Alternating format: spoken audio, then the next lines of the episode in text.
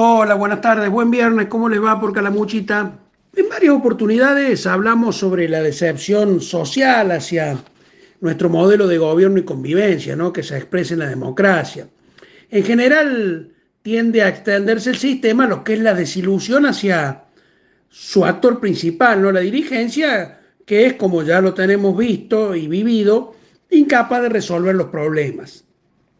Para ser más preciso, entonces, deberíamos hablar de la decepción hacia la política. También habíamos visto que era un fenómeno que se extendía hacia el resto de nuestra región, hacia Latinoamérica.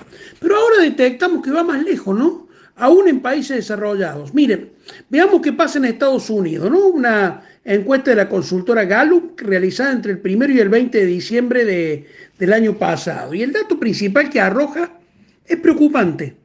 Solo el 28% de los adultos estadounidenses está satisfecho con el funcionamiento de la democracia en su país.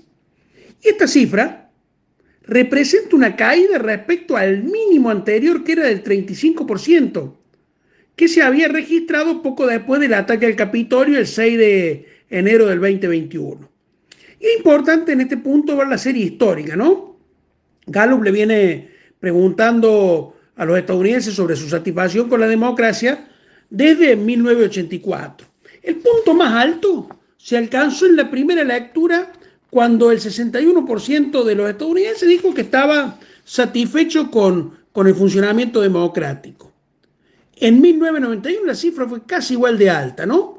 Pero, observemos este detalle, esta satisfacción empezó a resquebrajarse en el año 92, que se conoció en Estados Unidos como el año del votante enojado. Las causas, recesión económica, escándalo en el Congreso, ejemplificado por cheques sin fondo de algunos miembros, en junio del 92, cuando el candidato independiente Ross Perot lideraba las encuestas de preferencia presidencial, solo el 36% de los estadounidenses estaba conforme con, con su democracia. ¿no? Luego, 94 y 98 se recuperó, incluyendo un 52% en el 98, después de que la Cámara de Representantes votara a favor del juicio político del entonces presidente eh, Bill Clinton. ¿no? Los descensos más recientes, los últimos dos años, con distinto grado para, para diferentes grupos partidarios, puede reflejar, entre otros aspectos, la inquietud económica ¿no? ante la suba de los precios. Inflación chica, pero inflación al fin. Desaprobación del trabajo que está haciendo el presidente Joe Biden, el Congreso y la Corte Suprema. Hostilidad, grieta entre los partidos políticos. El avance de la fuerza de Donald Trump y las preocupaciones sobre la seguridad en las elecciones. En definitiva, uno podría cambiar los nombres propios, adaptar los otros conceptos y veríamos que buena parte de esta realidad es el espejo en el que podríamos mirarnos los argentinos.